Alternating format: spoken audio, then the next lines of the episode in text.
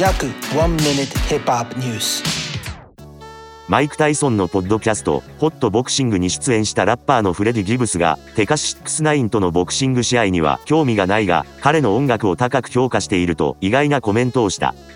ギャングスタ・ギブスの愛称でも知られる、インディアナ州出身のベテランラッパーは、マイク・タイソンの質問に対して、次のように話した。俺がテカシックスナインとやるかって？ファックか？それはピットブルとチワワの喧嘩のようなもんさ。あいつの身長は150センチくらいだろ？そんな奴は fucked up にされるだけだ。あんなような奴にタフな奴はいない。あいつはニガーばっか連呼する。単なる小さなメキシカンだ。ただ、あいつが最初に出した曲は好きだった。嘘はつかない。仲間をスニッチしたことは許せないが、アーティストとしては才能があると思う。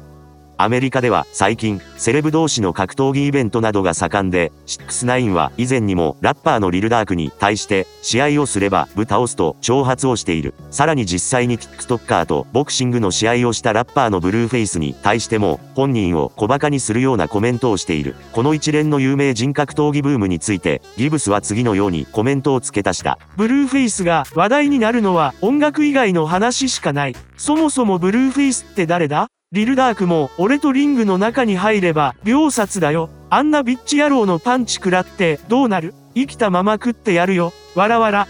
そんな中、先週プライベートで UFC266 の試合を観戦していた6-9が会場にいた若者から罵倒され、その挑発に逆上した動画がネット上で拡散されたが、アーティストである以上、グローブではなくマイクでバトルをしてもらいたいというのが真面目なファンの心情かもしれない。しかし、エンターテイメント性があるものなら何でもいいと思うファンの方が圧倒的に多いのが現実であり、ラッパーであるべき姿という常識を破った6-9が、ギャングスタ・ギブスにアーティストとして認認められるのも、その理由なのかもしれない。